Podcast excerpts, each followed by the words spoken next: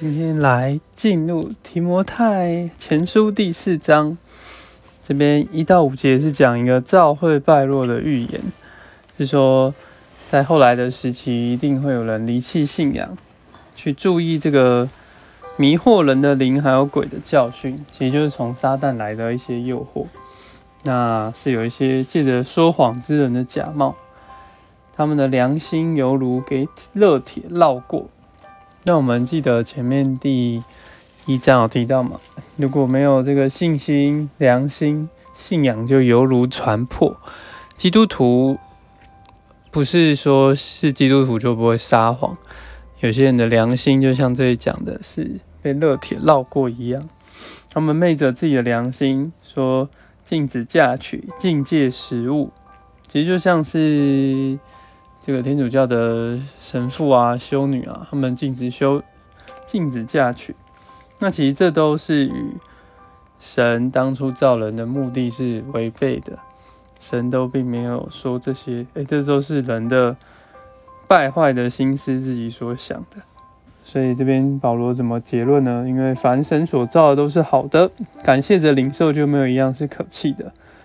他们，那我们再看到六到十六节。这是讲这个基督的好执事。那执事是什么呢？就是要紧紧跟随这个信仰的话，而且在这个话上得了喂养。特别要这边讲是这些话上得喂养，得喂养就是有这些话的供应，享受这些话之后呢，然后是得得得着这个喂养的。但是也要弃绝这个世俗的言语和老妇的虚构无稽之事，并要操练自己以至于敬虔。因为操练身体益处还少，唯独敬虔凡事都有益处。所以我们要呃享受从这话得着喂养，然后要操练这个敬虔，并且呢，在十二节。然后十一节讲到我们这些话呢，要嘱咐人，要教导人，也是看见我们做这个执事，其实就是先有享受，从这话得着喂养，再用这个话来教导人、嘱咐人。不可叫人小看提摩太年轻，也是我们不可叫人小看我们年轻，要在为人、爱信、纯洁上都做信徒的榜样，不要轻忽我们里面的恩赐。